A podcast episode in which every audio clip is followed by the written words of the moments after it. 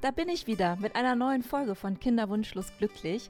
Ich freue mich, dass ihr wieder eingeschaltet habt. Heute habe ich nämlich mal jemanden eingeladen, die hat jetzt gar nicht so ihre Kinderwunschreise im Vordergrund, sondern sie ist einfach jemand, die in einer anderen Generation aufgewachsen ist und das ganze Thema Kinderwunsch mal beleuchtet unter dem Stichwort wie wir über den Kinderwunsch denken und reden. Und ich fand das total spannend, weil sie ist mittlerweile 60 und sie ist 1961 geboren. Und ich fand das wirklich interessant, weil da hat sich viel getan. Und was ich auch besonders interessant war, war, dass wir nämlich darüber gesprochen haben, wie sich Freundschaften verändern, wenn einer schwanger wird und der andere nicht. Sie ist selber auch kinderlos geblieben, ungewollt. Und ich habe immer ein bisschen mit dem Thema gehadert, ob es egoistisch ist, sich dann auch aus Freundeskreisen zu verabschieden, die dann plötzlich Eltern werden, weil ich mich selber darin nicht mehr wohlgefühlt habe. Und sie hat dazu wirklich sehr, sehr klare und sehr schöne Antworten auch für sich gefunden. Und ich hoffe, dass euch diese Folge hilft, falls das bei euch ähnlich sein sollte, weil dieses Thema hat sich definitiv in den Generationen nicht verändert. Wie fühlt man sich eigentlich, wenn sich Freundeskreise verändern? Ich wünsche euch ganz, ganz viel Spaß mit Katrin und ich freue mich sehr, wenn ihr Lust habt, mir und uns zu schreiben. Das könnt ihr am Schluss alles nochmal nachhören, wie ihr das am besten macht. Jetzt erstmal viel Spaß mit der neuen Folge. Herzlich willkommen zu einer neuen Folge von Kinderwunschlos glücklich. Heute habe ich mir jemanden eingeladen, die euch auch ganz, ganz viel erzählen kann, wo ich ziemlich sicher bin, dass ihr euch wiederfinden werdet, denn sie hat auch eine lange Geschichte schon zu erzählen. Sie ist 60, wie sie mir jetzt schon verraten hat. Da habe ich mal kurz geschluckt, weil so sieht sie definitiv nicht aus. Sie sieht deutlich jünger aus. Und ich freue mich, dass sie da ist, weil sie kann auf eine ganz lange Lebensgeschichte schon zurückblicken, auch zum Thema Kinderwunsch. Und deswegen freue ich mich, dass sie da ist. Herzlich willkommen, Katrin. Ja, hallo Susanne. Super, dass wir uns hier finden über diesen Podcast und über dieses Thema. Ja, ich freue mich wirklich total, dass du da bist, weil ich kenne dich ja schon ein bisschen länger und du bist für mich so eine absolute Powerfrau. Und als wir uns angefangen haben, dann so über dieses ganze Kinderwunschthema so ein bisschen auszutauschen, war ich ganz überrascht, dass das für dich ein Thema ist, weil es ja häufig so, dass man denkt, so, die steht so im Leben, das hat die alles so genauso geplant und genauso gewollt, wie sie es gerade lebt, weil so kommst du mir auch immer vor, ja. Und ja, so ist es aber eben manchmal dann auch nicht. Und das macht, glaube ich, ganz vielen Leuten auch, ähm, das, das öffnet viele Leute auch wahrscheinlich so den, den, den Raum, weil ja, wir leben natürlich auch einfach weiter, wenn wir keine Kinder haben und keine Kinder bekommen können. Und das Umfeld draußen weiß das gar nicht, dass es vielleicht sogar mal ein Thema gewesen sein könnte. Und ähm, war es dir denn mal wichtig, eigene Kinder zu haben? Ja, nicht sehr. Also, um das noch dazu zu sagen, ähm, ich, wie du sagtest, ich bin 60, ich habe keine Kinder, ich lebe auch nicht in einer Partnerschaft, ich habe in einer sehr, sehr langen Partnerschaft gelebt, wir haben keine Kinder bekommen. Aber ich muss auch ganz klar sagen, es ist nicht tragisch für mich. Und es ist auch für mich kein, kein Thema, wo ich, wo ich sage, es fehlt mir was in meinem Leben. Und auf deine Frage zurückzukommen, ja, äh, es, es, war, es war der Gedanke da. Ich denke, als Frau hat man den Gedanken und wir wachsen so auf, wir sind so sozialisiert, dass wir Kinder bekommen. Und sicherlich habe ich, wenn ich mich so zurückerinnere, schon, schon den Wunsch gehabt, Kinder zu bekommen, aber er war mir nicht so wichtig, er stand nicht ganz vorne. Und das ist so, so, so der Punkt, was ich, wenn ich manchmal andere Frauen höre, wo das für die manchmal gar nicht zu diskutieren ist, äh, dass es ohne Kinder geht. Und für mich war das so, wenn welche kommen, ist nett. Und dann hätte ich auch ehrlich gesagt ganz gerne einen ganzen Stall gehabt. Und wenn keine kommen, dann kommen halt keine. Aber es ist, wie es ist. Das war so meine Haltung dazu. Ja, wir haben ja eben ein bisschen im Vorgespräch schon mal so geredet, dass du, da hast du auch gesagt, so irgendwie hat sich das auch verändert. Der Druck hat unheimlich zugenommen. Vor 100 Jahren hat, dann hast du mir so eine kleine Kulturgeschichte, so einen Abriss gezeigt. Das fand ich total spannend, wie sich das eigentlich entwickelt hat, dass wir jetzt so abonniert sind oder fokussiert sind auf das Thema, wir müssen Kinder bekommen, wir wollen Kinder, es wird romantisiert, es wird zelebriert, auch die sozialen Netzwerke haben sicherlich damit eine Menge zu tun. Und jetzt, äh, um zurückzukommen, auch auf das, die Alters, den Alterseinstieg, den ich ja so reingegeben habe, würdest du sagen, dass es in deiner Generation anders war, dieser Umgang damit, Kinder haben zu wollen, eine Familie zu gründen? Wart ihr, wart ihr entspannter mit dem Thema?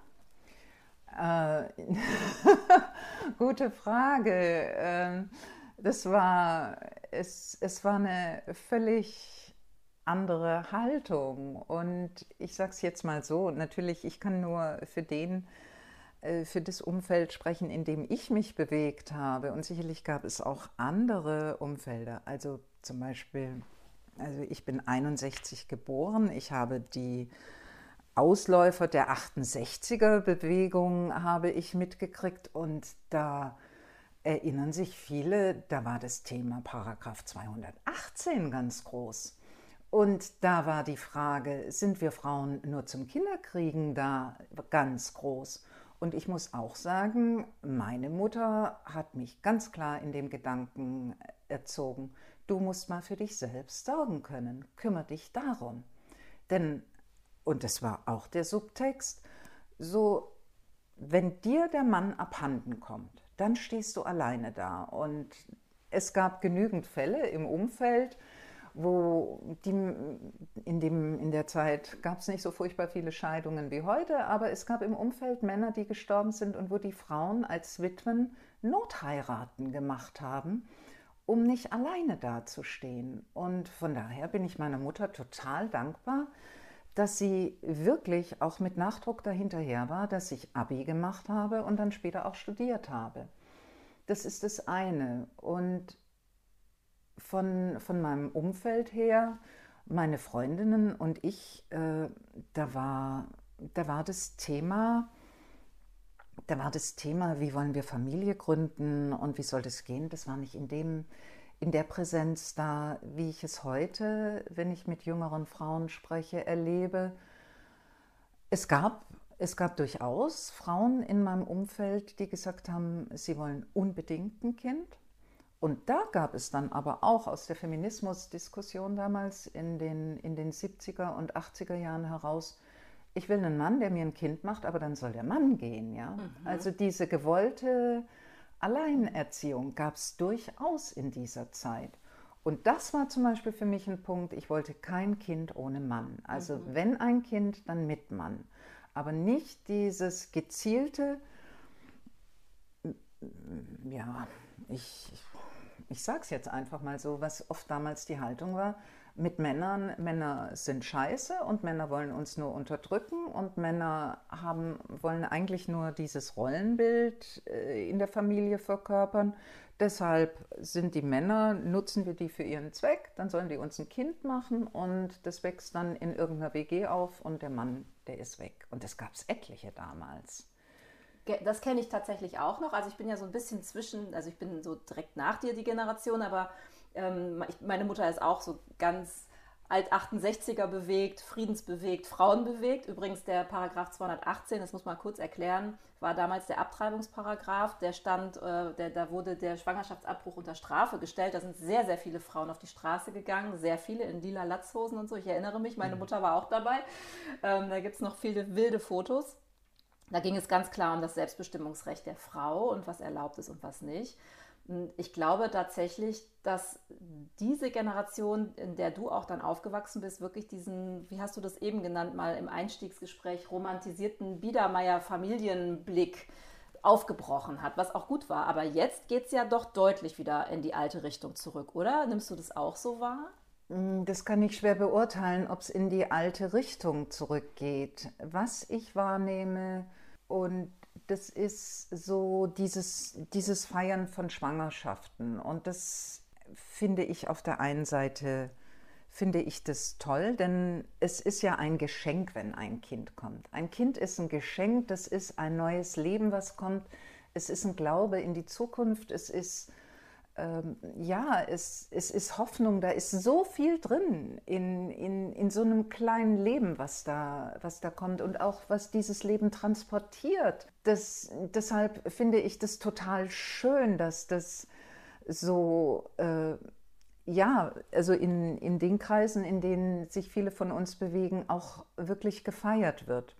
Und wenn ich einfach noch mal einen Schritt zurückgehen kann, Susanne, wenn ich mich erinnere, so in den 70er Jahren, äh, wenn Frauen schwanger wurden, da gab es keine vernünftigen Klamotten für die. Die sind in so als ob sie Babyklamotten für Große angezogen hatten. Ja? Also da gab es ganz entsetzliche Umhänge, wenn man sich da mal Bilder aus alten Modezeitschriften anschaut, wo ich denke, ja, das im Grunde ist das ein kleines Mädchenkleidchen nur für Erwachsene. Und das, das wurde dann ja auch aufgebrochen Ende der 70er, in den 80ern, dass Frauen enge Klamotten angezogen haben, damit der dicke Bauch zu sehen ist.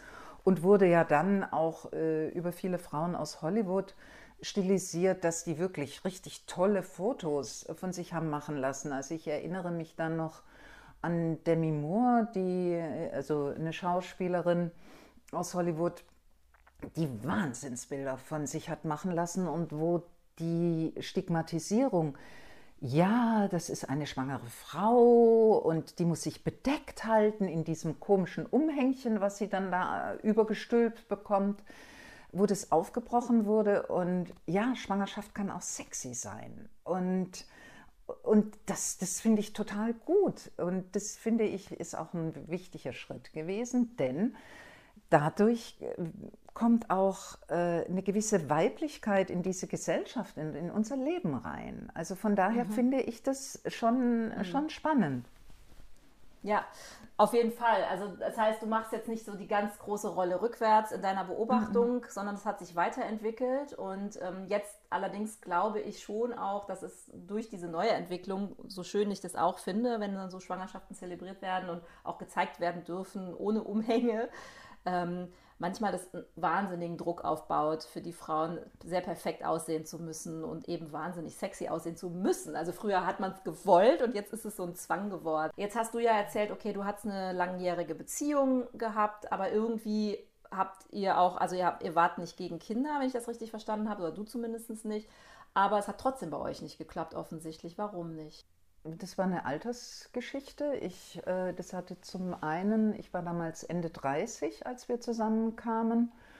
Und ich hatte Myome in der Gebärmutter. Und dann gab es mal, nachdem wir also wussten, wir bleiben zusammen und es soll was werden, gab es so den Gedanken, ja komm, dann lass uns mal wirklich auch Tacheles reden und ans Kinderkriegen rangehen. Und das hat halt nicht geklappt. Und dann waren dauernd diese Myome bei mir. Und der Arzt sagte auch ganz klipp und klar, äh, das ist schwierig. Wir hatten dann auch eine Zeit lang all diese Themen durchgesprochen, die du in, im Podcast auch thematisierst und wo die Frauen auch sehr berührende Ereignisse hier ganz offen darstellen. Also ich finde das toll, dass die das machen. Ich, es ist auch ein wichtiger Schritt. Also auch danke an diese Frauen, ähm, der gesagt hat, das ist ein sehr, sehr hohes Risiko bei mir und der mir davon abgeraten hat. Also von künstlicher Befruchtung? Ja, von oder? künstlicher Befruchtung ich wurde damals dann auch irgendwann mal 40 und dann hätte da der Ethikrat mitreden müssen und so. Und dann hat er gesagt, er hätte aber auch eine Adresse in Holland. Also es war ein niedergelassener Arzt, es war jetzt nicht irgendwie so einer irgendwie im Hinterhof. Und, ähm, und dann haben wir gesagt, nee, dann nicht. Mhm. Und um das auch gleich zu sagen, und mein, mein Lebensgefährte damals hat gesagt, Adoption kommt für ihn nicht in Frage. Mhm. Und deshalb war das aus, außen vor. Aber, und das auch nochmal zu dem Thema Myome. Mal, ich hatte ein sehr, sehr großes Myom in der Gebärmutter. Da war ich 32, da wurde das entdeckt. Und da muss ich sagen, da habe ich die Gebärodyssee durchgemacht. Da habe ich sowohl von männlichen als von weiblichen Gynäkologen Dinger zu hören gekriegt, da fällt dir nichts mehr zu ein. Das eine war, war eine Gynäkologin, die ich aufgesucht hatte. Dann wurde das, äh, hat sie sich dieses Myom angeschaut, was sehr groß war, und sagte: Ach, wissen Sie was? Da machen wir doch gleich Tabula rasa. Und mein Darm, Tabula rasa, eine Frau hat dieses Wort benutzt.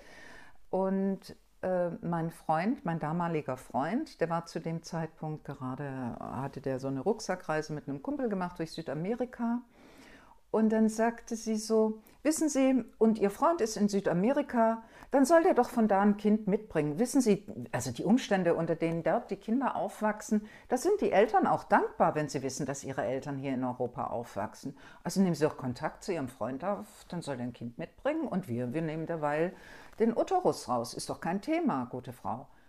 Ich, ich habe nur zu ihr gesagt, das ist, das ist mir zu viel und äh, habe auch dann ganz klar gesagt, ihr Ferienhaus finanziere ich nicht. Das sind so Themen. Wahnsinn. Oder ein anderer Arzt sagte so, ja, Sie sind jetzt 32, dann schauen wir mal, dass wir das Myom hier rausoperieren, Gebärmutter erhalten, Sie wollen doch sicherlich noch Kinder haben.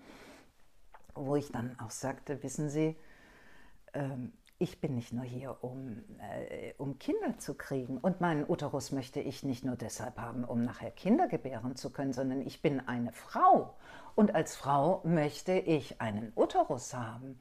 Und Sie würden doch mit Sicherheit nicht einem Mann sagen, der mit 32 Ihnen hier gegenüber sitzt, ach, Sie haben Prostata, Sie wollen vielleicht noch Kinder kriegen, ähm, dann schauen wir mal, dass wir gliederhaltend operieren oder würden Sie dem den Penis abschneiden? Also mhm. in welcher Sprache sprechen Sie mit mir? Und das waren so Punkte, die haben mich wütend gemacht, dass ich reduziert werde. Ja. Mein Zweck als Frau ist, Kinder zu kriegen. Und vielleicht hat es auch, also diese Erlebnisse, vielleicht auch so meine Haltung, zum, zum Muttersein und zum äh, Selbstkinder zu bekommen, vielleicht hat es meine Haltung auch geprägt, ja. Mhm. Denn ich fand es unverschämt damals. Wann war das so ungefähr? War das die 80er Jahre? Nee, das war ähm, erster Golfkrieg, weiß ich noch ganz 90er. genau. Ja, 90. 91 oder 92 90. war der erste Golfkrieg, als die ja. Amis im Irak einmarschiert Also vor 30 Jahren. Das ist jetzt ja. auch noch nicht so eine lange Zeit, aber nee. das ist also das höchste Glück einer Frau und der Sinn einer Frau, das äh, Kinder zu bekommen, das Bild haben wir heute schon auch noch. Das mhm. glaube ich schon. Und es wird ja auch so zelebriert, ne? So das ähm, erst seitdem ich Kinder habe, weiß ich, was Glück wirklich bedeutet. Habe ich letztens noch im Interview gehört. Oder hier Jörg Pilawa hat das letztens, glaube ich, in so einem Podcast gehabt gesagt, ähm, ich weiß nicht mehr, wo er das gesagt hat, aber erst seitdem ich Kinder habe, habe ich den Sinn des Lebens verstanden. Da bin ich fast äh, umgefallen, weil ja, ich will ihm nicht absprechen, dass er den Sinn des Lebens in seinen Kindern findet, aber das wurde so pauschalisiert dargestellt und ich fühlte mich da so gar nicht abgeholt, weil ich dachte, was ist denn, wenn du keine Kinder hast? Hast du dann den Sinn des Lebens verwirkt? Also das fand ich äh, Wahnsinn. Das, äh, ja, ja, äh, äh finde ich seltsam, seltsam sehr seltsam. Bild. Ja, und also, ist auch eine Beobachtung, kann ich absolut teilen. Ja. Dass es eine ganz, ganz große Beglückung ist und dass es ein großes Geschenk ist, ja. Was ich mir auch bei so, bei so einer Aussage überlege, was tut man diesem Kind an, ja, wenn es dann diesen Sinn des Lebens nicht erfüllt?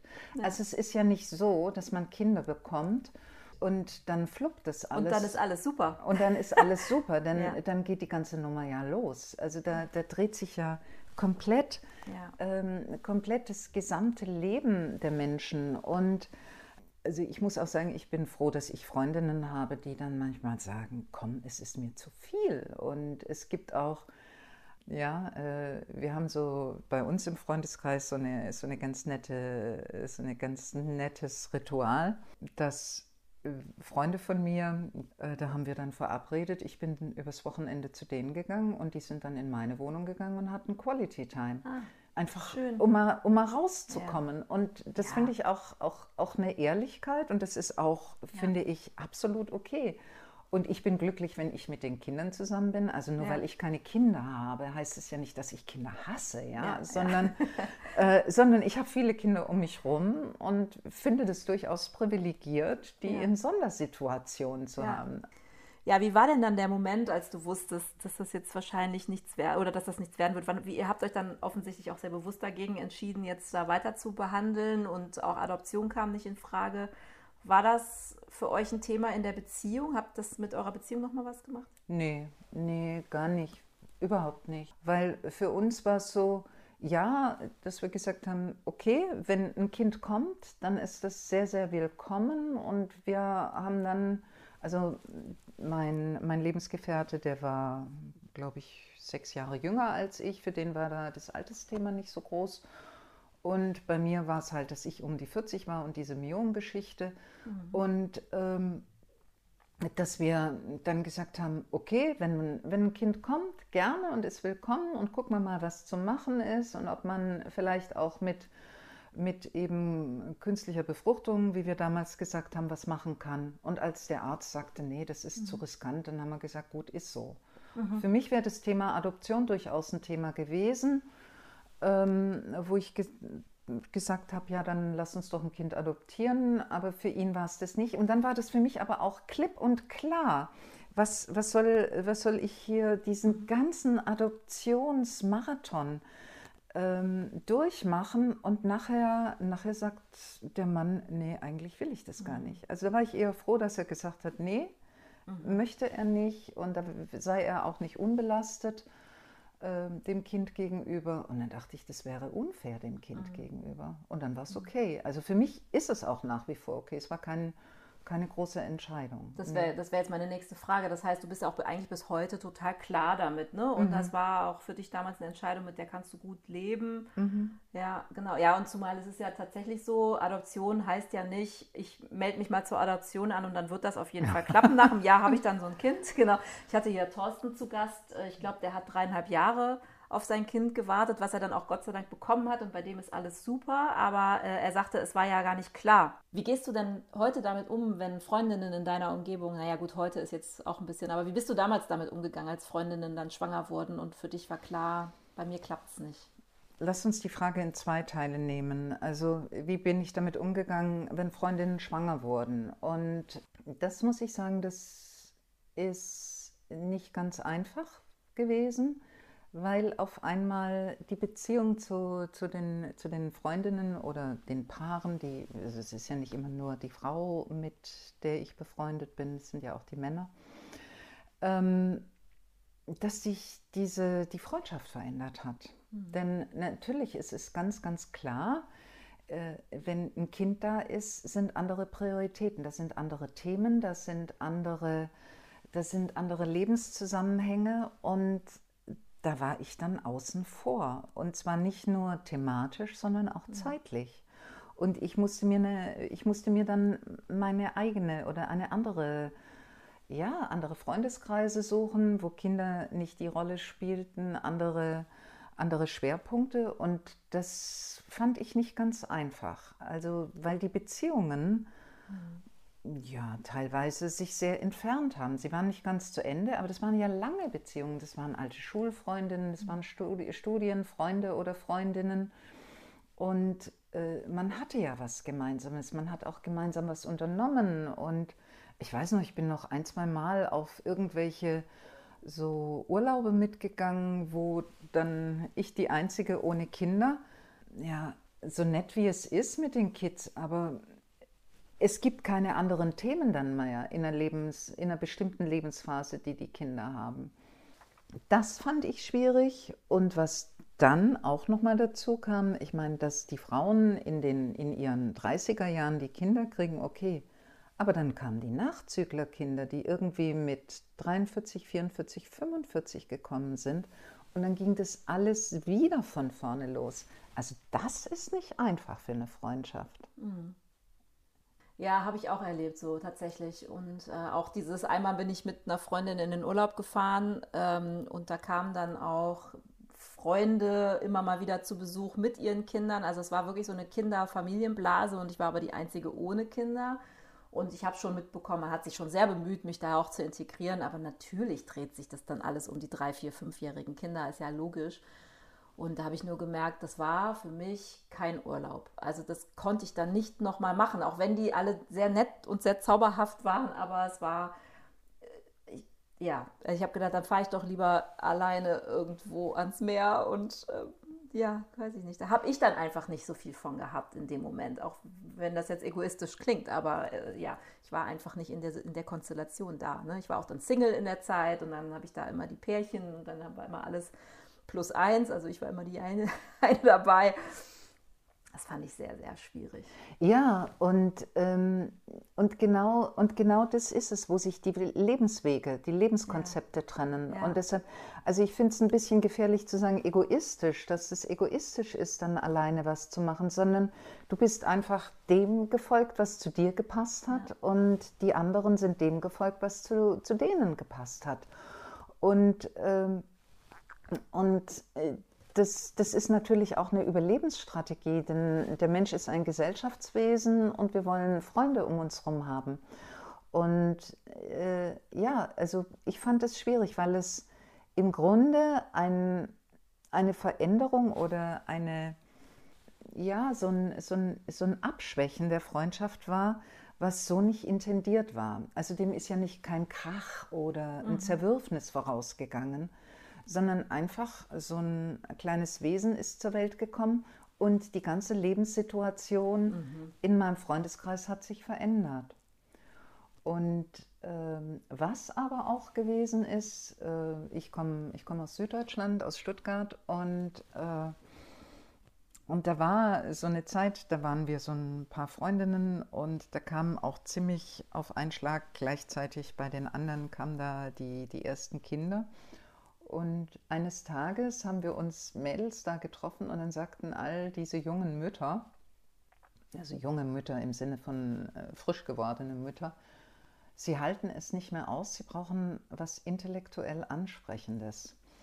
Und wir haben damals, wir haben so einen Literaturzirkel genannt und haben so einen Zirkel gemacht, nur für Frauen, und äh, wo wir uns einfach Dinge aus, aus dem Leben, also einfach irgendwelche Dinge, die uns interessiert haben, so kleine Vorträge gehalten haben. So viel, wie jede schafft. Also nicht hochwissenschaftlich mit Zitaten, mhm. pipapo, sondern das, was sie schafft. Und die Mütter haben gesagt, und kein Thema sind Kinder und Rezepte. Also das war ausgeschlossen.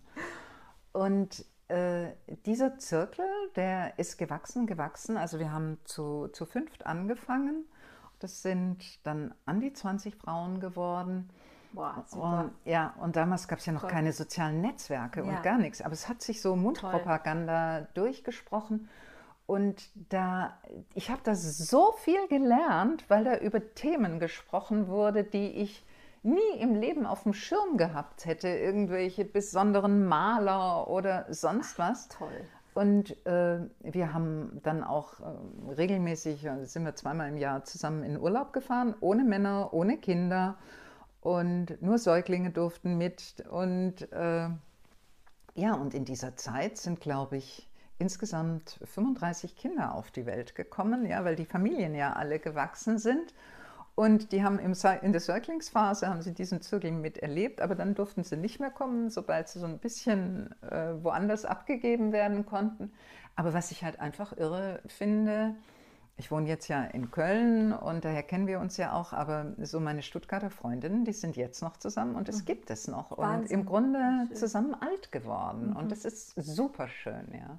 Gab es irgendwas in der Zeit, wo du dann für dich, okay, das so ja, entschieden hast und dann ging es dir ja auch gut, aber dann kamen halt doch die Kinder in dem Freundeskreis und so. Gab es irgendwas, was dir geholfen hat? Ja, es gab auf der einen Seite das, dass ich mich wirklich danach umgeschaut habe, neue, neue Freundeskreise aufzubauen. Mhm. Und das andere ist, und das muss ich auch klar sagen, ich konnte mich auf meinen, auf meinen Beruf konzentrieren. Also ich bin beruflich, würde ich sagen, schon recht erfolgreich und ähm, macht, es, macht es auch gern. Klar habe ich immer wieder irgendwelche Zweifel, aber mit dem, was ich da erreicht habe, bin ich, bin ich recht weit gekommen. Ich habe mich auf den Job konzentriert mhm. und äh, das war mir auch sehr wichtig.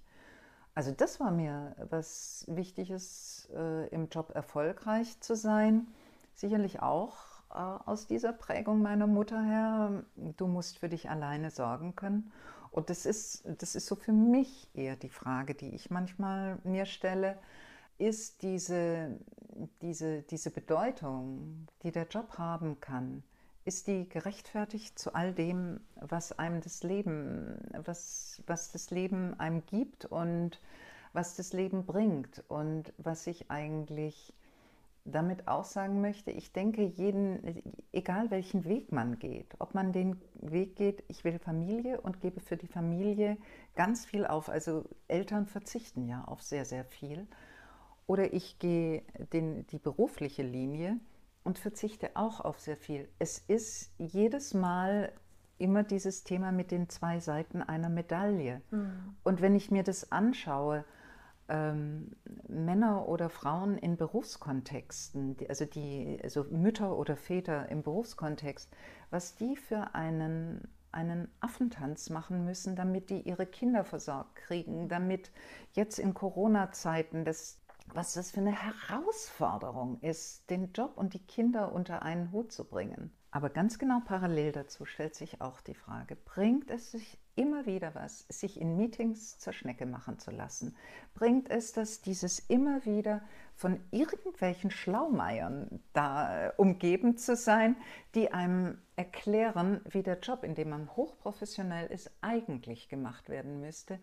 Diese Zweifel, ich denke, die sind, die sind uns an vielen Stellen einfach inhärent. Die haben wir in den äh, 90er Jahren und auch Anfang der 2000er Jahre kam es ja ganz, ganz selten vor, dass Männer Elternzeit genommen haben.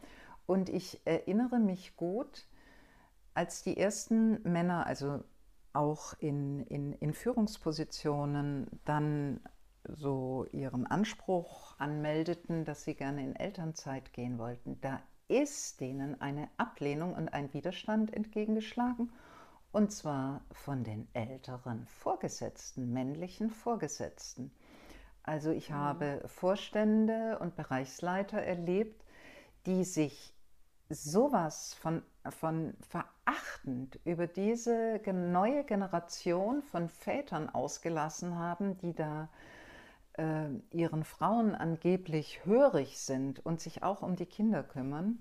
Und daraus hat nur der pure Neid gesprochen, denn das waren alles Männer, die, die ihre Kinder nicht haben groß werden sehen und die sich darum, die sich um Karriere und ich, ich will weiterkommen, höher, toller, mehr und so weiter.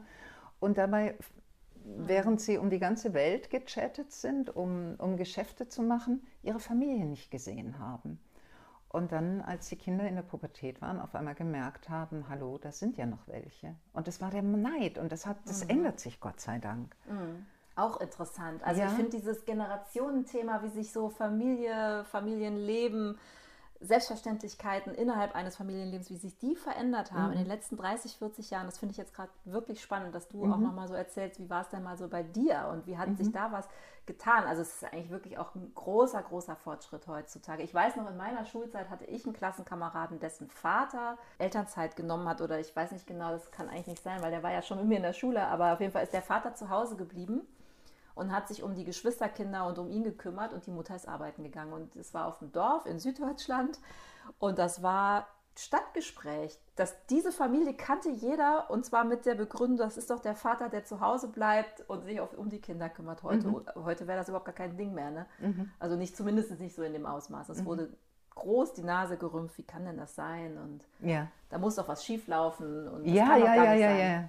Genau, ja. da muss doch was schieflaufen. Ja, genau, Wahnsinn. da stimmt was das nicht. Das stimmt was nicht. Und diese Kinder, die können ja auch damit, dass die auch was werden. Was soll aus diesen Kindern werden? Und ich kann mich erinnern, der Klassenkamerad war total nett. Also da, und selbst das fanden wir sogar als Kinder schon ein bisschen skurril, mhm. dass wenn man bei denen zum Hause zum Spielen gegangen ist, dass dann der Papa da gekocht hat und die Tür aufgemacht hat und nicht die Mama.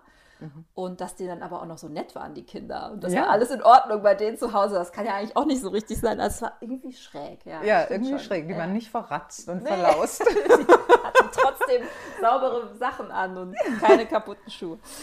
Bei dir war das Thema Tatsache durch, den, durch das ganze Thema mit Myomen irgendwann auch so an dem Punkt, dass du gesagt hast, okay, es kommt jetzt hier für mich ab der Stelle nicht mehr so in Frage. Wie ist denn das ausgegangen? Hast du dich dann operieren lassen und äh, dass es dir zumindest gesundheitlich gut ging? Oder? Ah, ich habe bis heute meine Gebärmutter. Also, ja, also alles gut. Ja, die Myome sind entfernt worden? Die, die Myome wurden entfernt und okay. die waren auch recht groß. Also es waren schon recht heftige Eingriffe damals. Aber ehrlich gesagt, so, so um den Uterus, da, um den habe ich gekämpft. Gekämpft, ja. verrückt, ne? Dass mhm. man dann auch nochmal, und das ist ja auch wieder die, die, Klammer, die ich setzen möchte an dem Thema Myome, auch äh, wirklich auch zu sagen, was man will und was man nicht will. Und nicht alles mit sich machen lässt, was oh, die Ärzte ja, auf jeden Fall, ja. auf jeden Fall.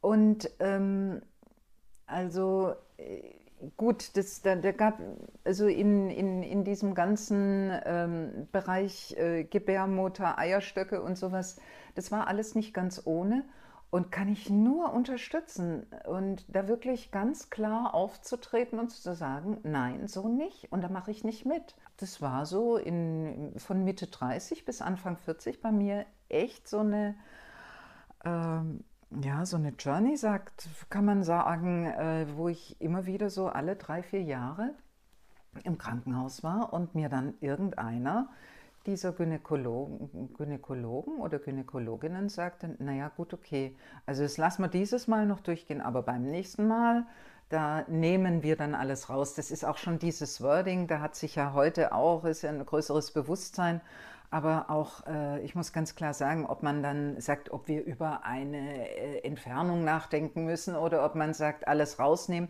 Die Haltung, die dahinter ja. steht, ja, darum geht es. Und, äh, und da habe ich dann gesagt, ja gut, okay, dann lege ich mich bei Ihnen erstmal gleich gar nicht auf den Tisch und dann suche ich mir jemanden anderen. Und da war ich sehr, sehr klar. Und manche haben dann auch gesagt, etwas furchterregend. Ja, wahrscheinlich ja. ist das aber gut gewesen, deine Klarheit. Also ich war dann meistens sehr sprachlos, wenn mir solche mhm. Sachen vorgeschlagen wurden. Also ich habe einmal einen Arzt gehabt, es ist nur einmal vorgeschlagen worden, aber der sprach dann das schreckliche Wort von entrümpeln. Das können wir nee. mal entrümpeln. Das fällt mir jetzt wieder ein, das habe ich total verdrängt, aber es ist tatsächlich gesagt worden. Und ich habe gedacht, das ist doch kein Keller, den ich da aufräumen lassen muss von irgendeinem Arzt. Und entrümpeln hieß alles raus irgendwie. Das war so ein Vorschlag. Habe ich auch nicht machen lassen. Mhm. Habe ich auch verdrängt. Das hat mich irgendwie äh, schwer getroffen, diese Formulierung.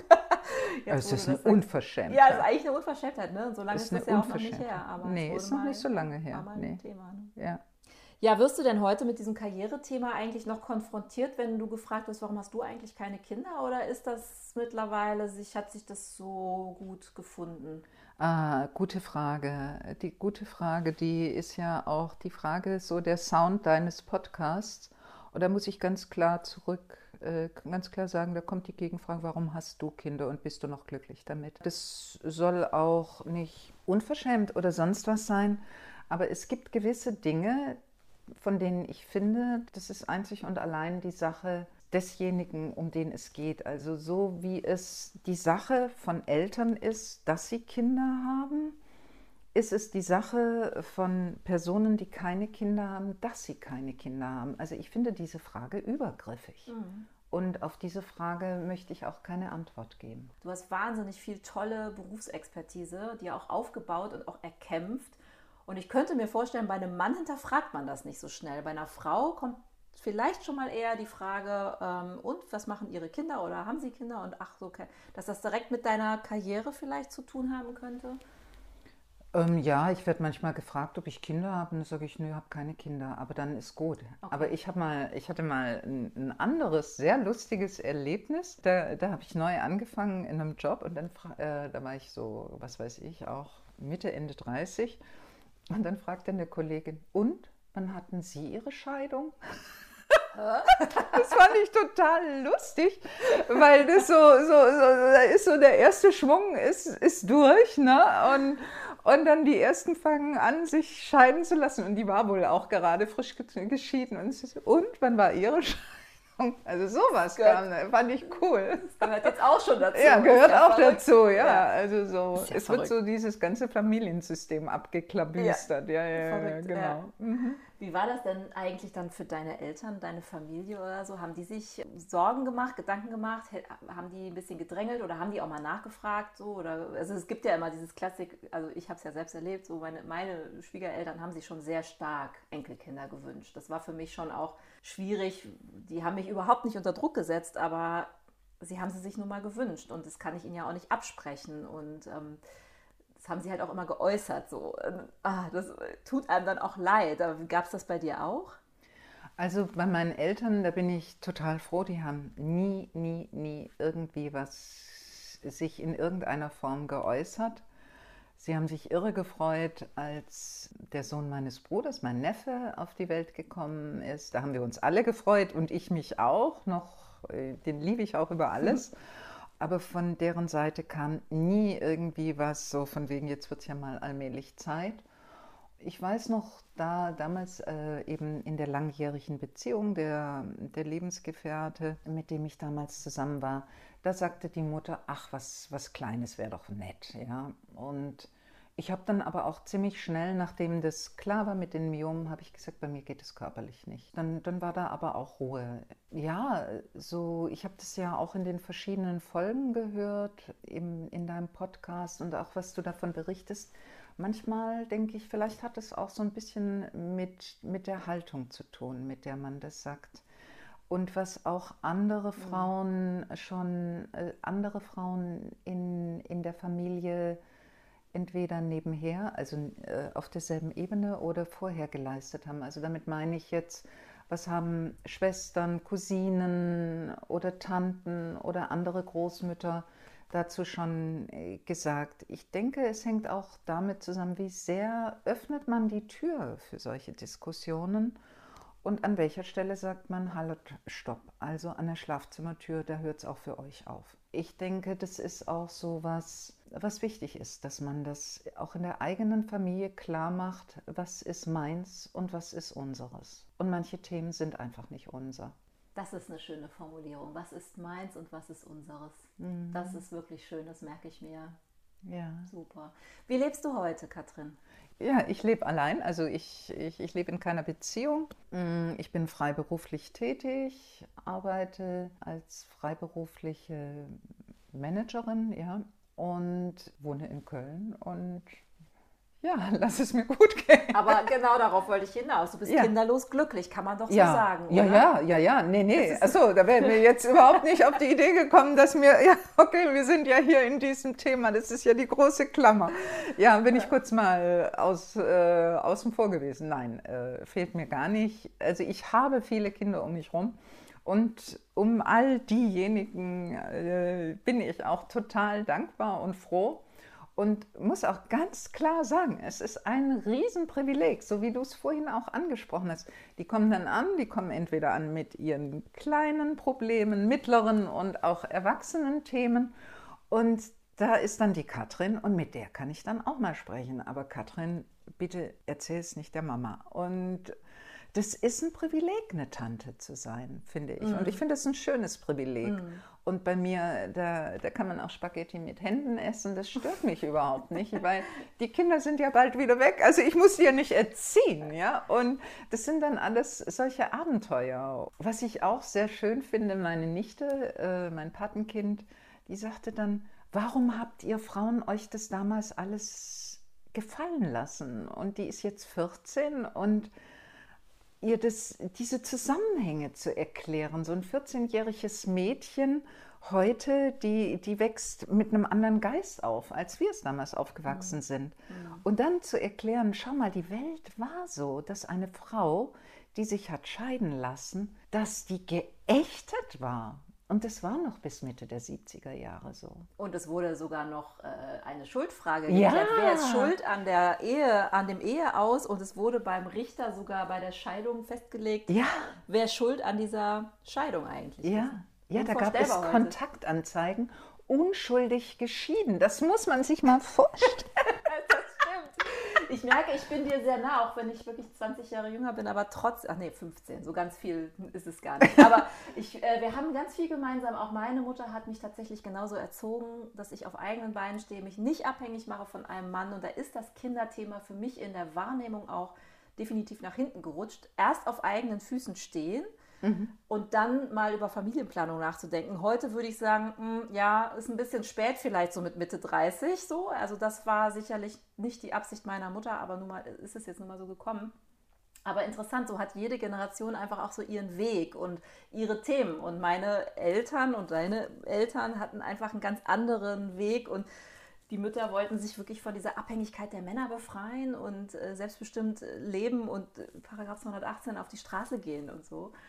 Ja, und so kommt jetzt deine Nichte mit 14 und sagt, wieso habt ihr euch das damals alles gefallen lassen? Das ist ja Wahnsinn. Ist ja Wahnsinn, ja, was das für ein Kreis ist. Ja. Es ist so ein Reigen, ja. Ja, es ist eigentlich super. Und schön mhm. ist es, dass man, und das mag ich so an deiner Geschichte, dass du so gut bist mit dir und deinen Entscheidungen und dieser Kinderlosigkeit auch positiv umgehst, dass du glücklich bist, obwohl du ungewollt kinderlos geblieben bist und daraus jetzt, daran jetzt nicht zerbrichst und verzweifelst, sondern sagst, ich habe das, ich habe ein super Leben, ich habe Kinder um mich rum, ich bin die Tante, bei der man Spaghetti mit den Fingern essen kann und dann ist doch gut. Und ähm, ja, und ich habe auch gerne dann Karriere gemacht und das, da, da, bin ich dann auch aufgegangen in meinem Job und habe da was Tolles auch auf die Beine gestellt. Solche Leute braucht es ja auch. Und so bin ich ja auch unterwegs, genau so. Ich habe mir das nicht ausgesucht, keine Kinder zu haben, aber ich habe dann das Beste draus gemacht. Ja, also ich habe mir dann wirklich auch versucht, dann ein, ein neues Leben ohne Kinder schön zu gestalten.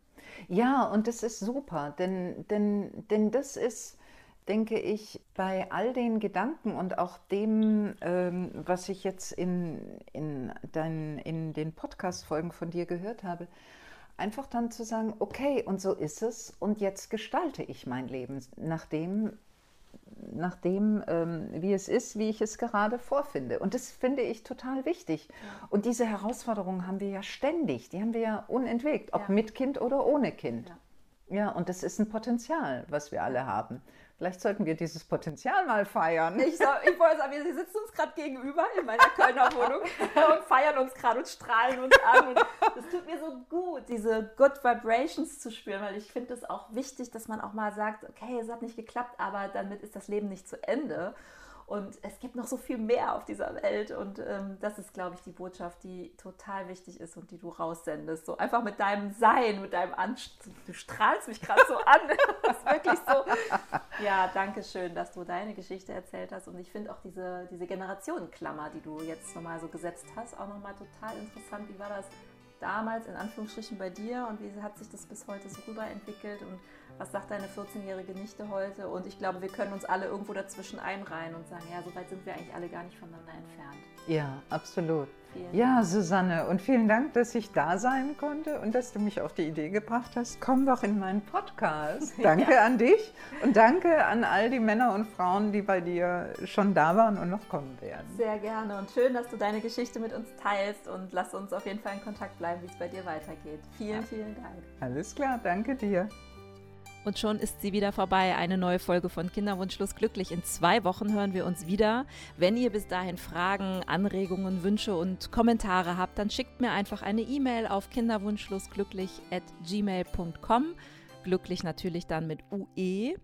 Oder wenn ihr mit Katrin auch Kontakt aufnehmen wollt, sie ist leider nicht bei Instagram, da kommt dann das Alter wieder ein bisschen durch, dann schreibt auch mir einfach entweder über meinen Instagram-Kanal Kinderwunschlos glücklich oder eben über besagte E-Mail-Adresse. Also mir hat die Folge wirklich nochmal richtig gut getan. Es ist jetzt ein bisschen eine andere Folge gewesen als bisher, aber ich finde nichtsdestotrotz mindestens genauso wichtig, weil sie zeigt uns doch eins. Einerseits können wir wirklich gelassen dem ganzen Thema entgegentreten. Ich glaube, es ist auch ein bisschen eine Altersfrage, wenn man wie Katrin mit Anfang 60 so gelassen und mit sich im Reinen sein kann, dann ist das so tröstlich und da freue ich mich ja jetzt schon drauf. Und andererseits finde ich es aber auch wirklich ein großes Thema. Wir müssen mal darüber sprechen, wie sich das Frauenbild verändert hat in den letzten Jahren. In zwei Wochen hören wir uns wieder. Dieses Mal wird es eine Folge dann geben zum Thema Adoption. Ich habe nämlich jemanden gefunden, die mir viel und sehr inhaltlich tolle Auskunft geben kann, wie das eigentlich mit dieser Adoption funktioniert. Wenn wir diesen Spruch hören, dann adoptiert doch einfach mal. Was es damit auf sich hat, wie das alles funktioniert und was ihr tun könnt, um vielleicht eure Chancen zu erhöhen, das erfahrt ihr in der nächsten Folge Kinderwunschlos glücklich in zwei Wochen. Bis dahin bleibt gesund und wir hören uns. Vielen Dank. Bis bald. Eure Susanne.